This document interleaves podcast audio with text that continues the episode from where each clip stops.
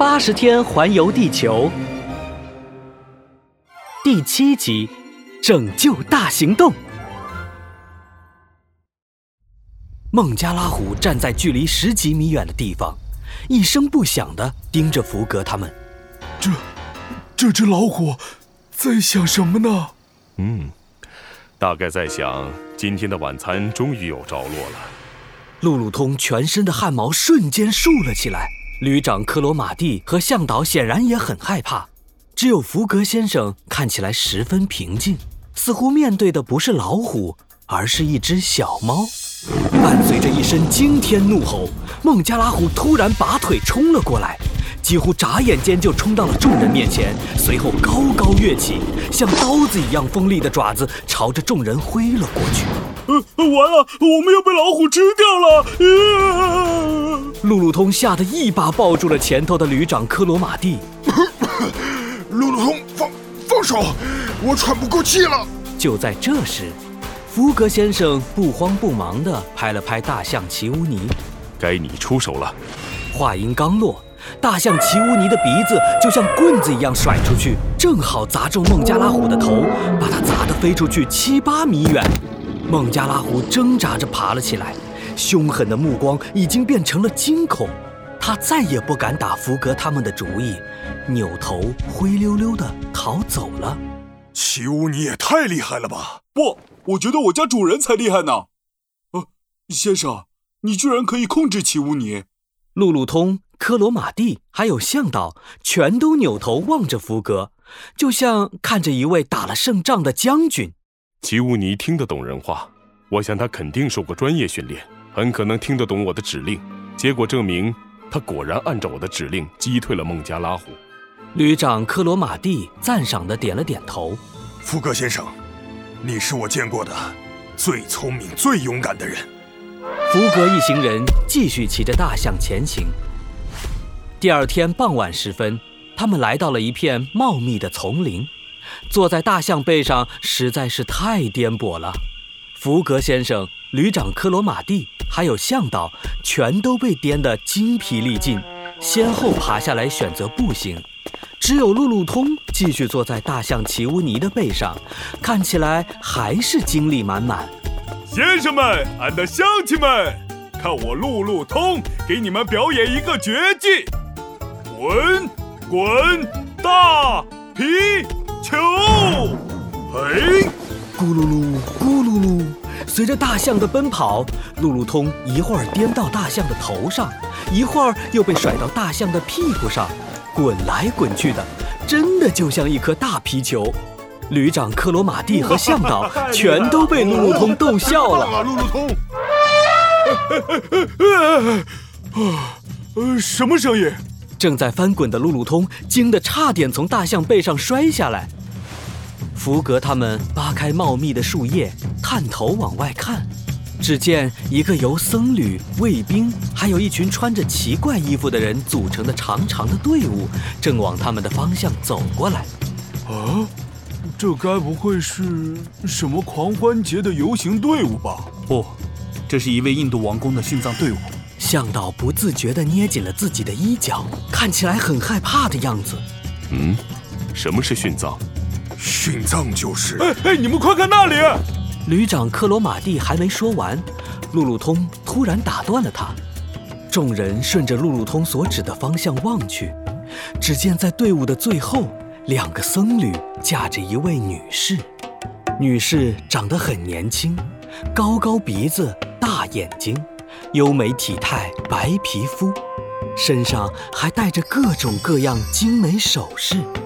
女士用力地挣扎着：“ 你们放开我！” 女士身旁的僧侣冷笑起来：“艾俄达夫人，我看你还是认命吧。我们的王过世了，作为妻子的你必须陪葬，这是我们的传统。”说着，僧侣往队伍的前面一指，那里有一群人正围着一张恐怖的怪物面具跳舞。看见没？这个面具是我们王的象征。明天一早，你就要跟他一起被烧成灰烬。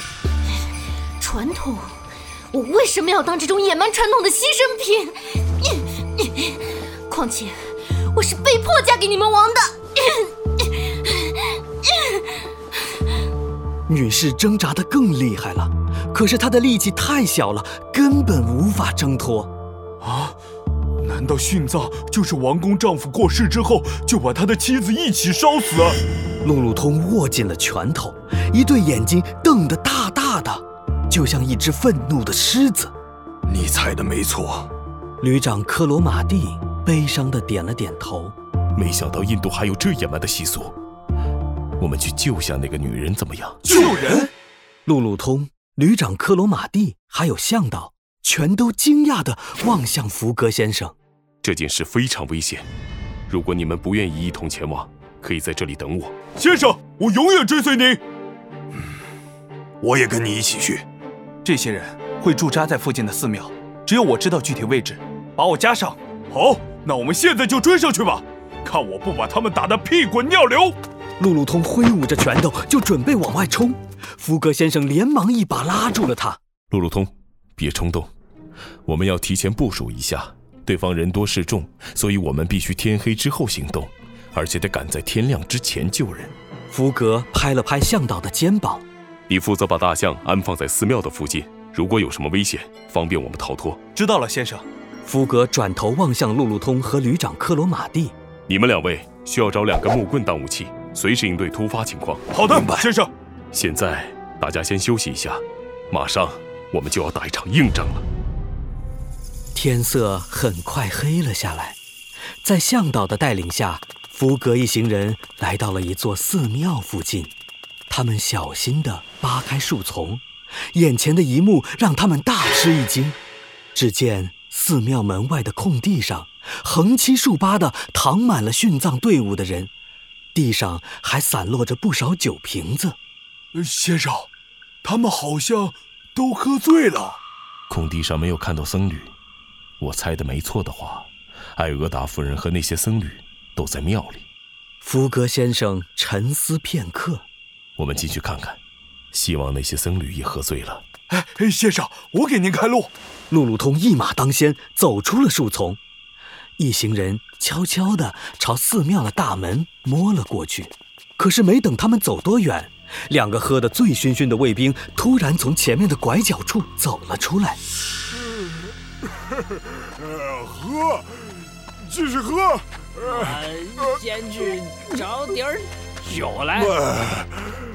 情况危急，福格先生赶紧朝其他人使了个眼色，一群人飞快地往回跑。就在这时，意外发生了。跑在最后的路路通一脚踩在一个酒瓶子上，扑通摔倒了。此时，福格先生他们已经钻进了树丛，来不及细想，路路通急忙爬起来，呲溜一下爬上了旁边的大树。你看到没有？好，好像有什么东西爬到树上。啊？呃，好像是一只猴子。不可能！世上哪有这么胖的猴子？我觉得是一头猪。猪又不会爬树。我们过去看看。躲在树上的路路通不满地撇了撇嘴：“岂有此理！居然说我是猪！我哪有那么胖啊？”没等把话说完。路路通脚下的树枝突然咔嚓一声折断了，他直接摔了下来。哎呦，看来我得减肥了。路路通揉着摔疼的屁股，无意间抬头，顿时愣住了。那两个卫兵就站在他的面前，瞪大眼睛盯着他。